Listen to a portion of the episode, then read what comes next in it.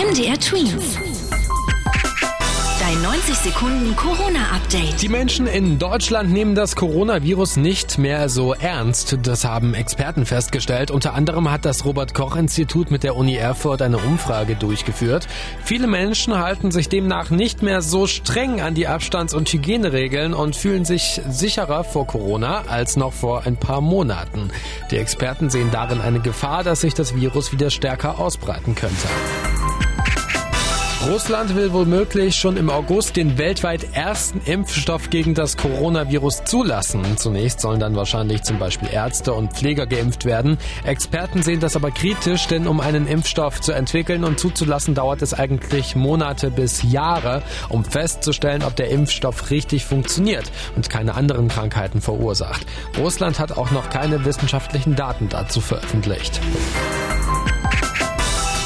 Jeder fünfte deutsche Covid-19-Patient, der im Krankenhaus behandelt werden musste, ist gestorben. Das hat man jetzt in einer Studie herausgefunden. 262 der aktuell rund 7000 Corona-Fälle haben einen schweren Krankheitsverlauf und liegen deswegen auf der Intensivstation. Vor allem ältere Menschen und eher Männer.